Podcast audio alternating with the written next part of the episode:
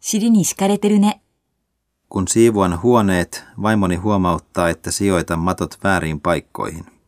Kun palaan ostoksiltani, hän sanoo, että voisin ostaa joskus kukkia hänelle. ole tohvelisankari. 友達として付き合ってる。 Hän ei herätä minussa ihastuksen tunteita, mutta pidän hänen puhetyylistään ja olen kiinnostunut hänen ajattelutavastaan.